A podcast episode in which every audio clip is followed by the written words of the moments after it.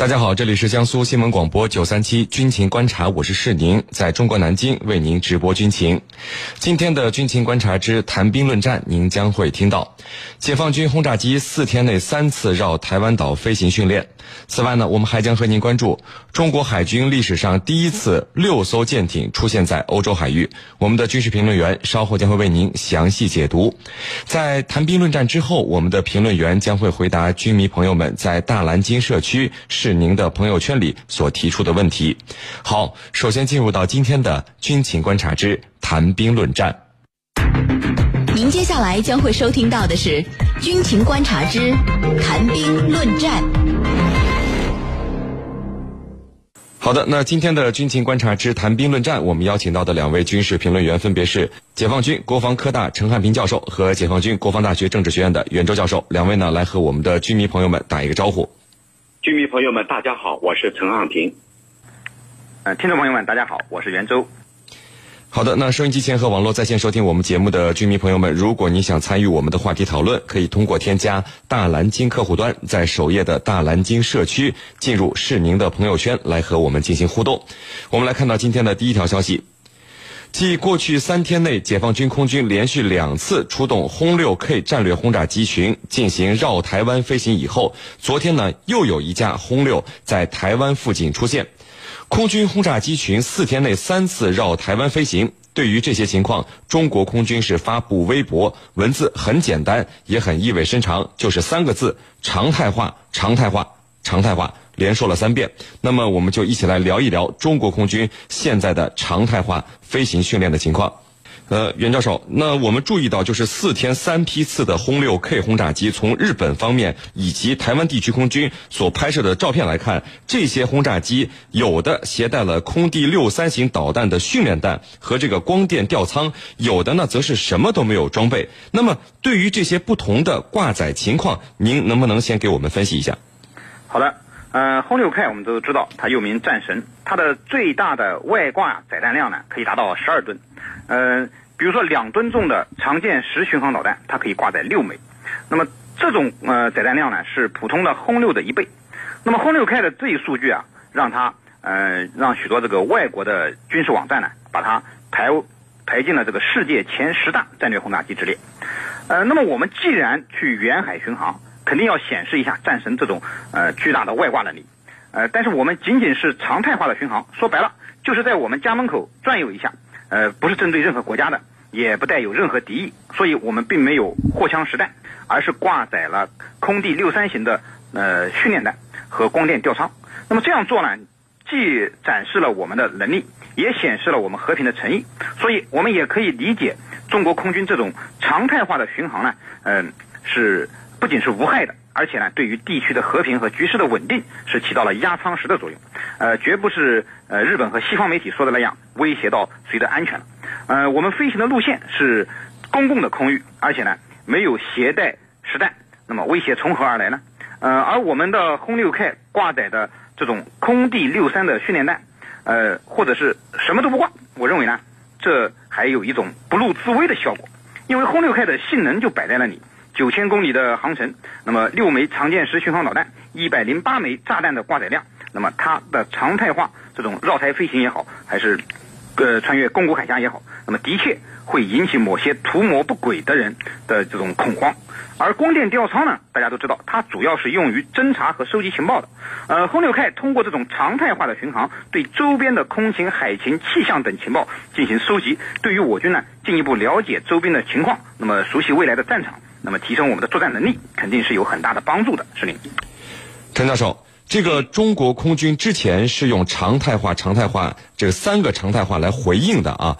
呃，解放军战机采取沿台湾海峡中线以西或者经这个宫古海峡呃等一些线路来作为今后训练的一个常态化的路线。那么，能不能请您给我们分析一下这个情况呢？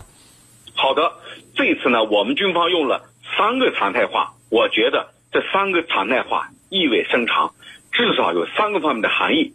第一个含义呢，就是说台湾是中国不可分割的一部分，是我们自己的神圣领土。那么我在飞行，我在训练，我想来就来，不存在向任何人通报的问题。所以呢，未来。它要会常态化。那么第二个常态这个常态化所含有的第二个信息是什么呢？就是今后呢，我只要是飞行需要，我会经常来这条线路，这条飞行线路只要是训练的需要或者其他方面的需要，我会经常来，毫无疑问，毫不迟疑。那么这将成为一个家常便饭的行为。那么第三个含义呢？其实我认为，之所以要有这样的常态化，应该去问问蔡英文当局，他是安的什么心？他为什么要害怕？那么，假如你们心中没有鬼，我们这样的围绕着中线的这一种训练飞行，你根本就不应该害怕。但是他之所以害怕，其实恰恰暴露他心里有鬼。那么你既然心里有鬼，我今后就要常来，常来对你要形成威慑。如果你有不轨的举动，那么很显然我会采取行动。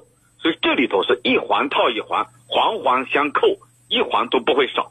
主持人，好，那袁教授，就是我们发现四天三个批次的轰六 K 轰炸机绕台湾飞行，最多的时候有六架，最少的则是只有一架。那么而且呢都没有战斗机护航。对于这些情况，请您给我们分析一下好吗？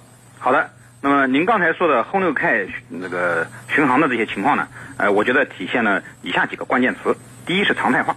呃，正如我们国防部发言人讲的那样，今后中国空军、海军这种巡航活动呢，都将是常态化的。那么各方呢，习惯了就好了，没有必要大惊小怪。第二呢是自信。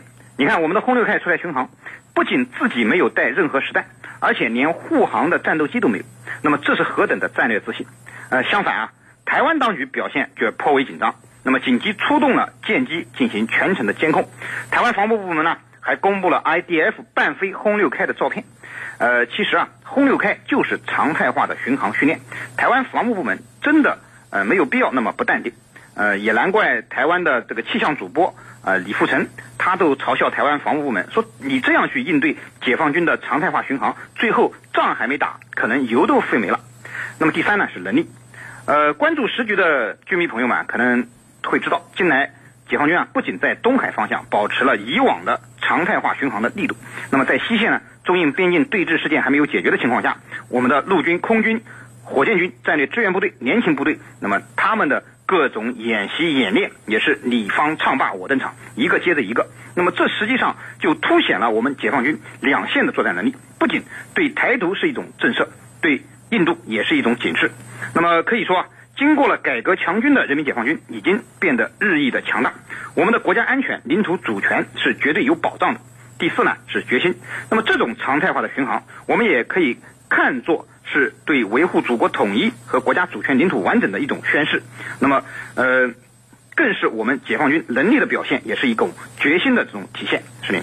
好，那陈教授，我们看到最近这个轰六 K 轰炸机绕台湾飞行啊，台湾地区空军是很罕见的派出了战斗机，而且还挂载着导弹贴近拍照，而且总是强调呃他们一切尽在掌握。那这这些情况究竟是怎样怎样的一种掌握呢？嗯，那么这一次啊，呃，台湾军方呢可以说是非常罕见的发布了照片，这些照片呢显示台湾的军机啊。在对我们进行跟踪，而且是挂档的。那么这里头为什么叫罕见？以前没有过。那么为什么要这样做？那么我们看从几个方面来解读。那么第一个，我觉得他是要给台湾民众一个交代。什么交代呢？就是说，你看，呃，解放军这样逼近我们，我们台军是在有所作为的。我是在呃完成我应该完成的任务。也就是说，呃，他的潜台词就是说你的。呃，台湾民众不用怕啊，我们尽在掌握当中。对解放军的形成，它的整个动态，我们都了如指掌。我想呢，这是他要给台湾民众的一个交代。那么第二呢，就是说他要给蔡英文当局一个回应。什么回应？就是告诉蔡英文当局，我台军在按照我的计划在进行部署。那么这里头自然就是要给台独分子来进行鼓气儿，来。给他们打气减压，好像就是说呢，你看我们啊有能力来和解放军进行周旋，而不是说我没有这样的能力。但是这里头啊所谓的尽在掌握当中，有一个重要的细节被台湾军方所忽略。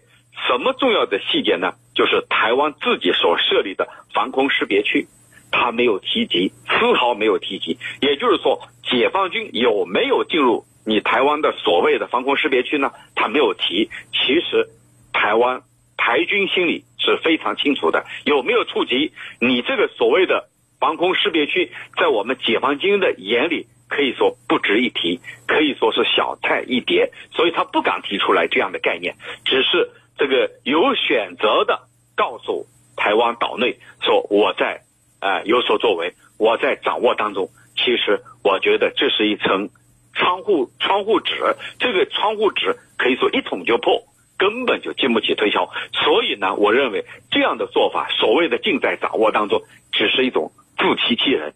那么我们可以推断一下，即便你掌握啊，我们轰六 K 在这飞行训练或者说巡逻，我们是挂档的，你又能拿我怎么样呢？所以你所谓的掌握，只是你知情而已，并不能对我们采取任何做法。反过来，我们进入了你的台湾所谓的防空识别区，你根本拿我没辙。所以这里头，我觉得最终的结果就是自欺欺人。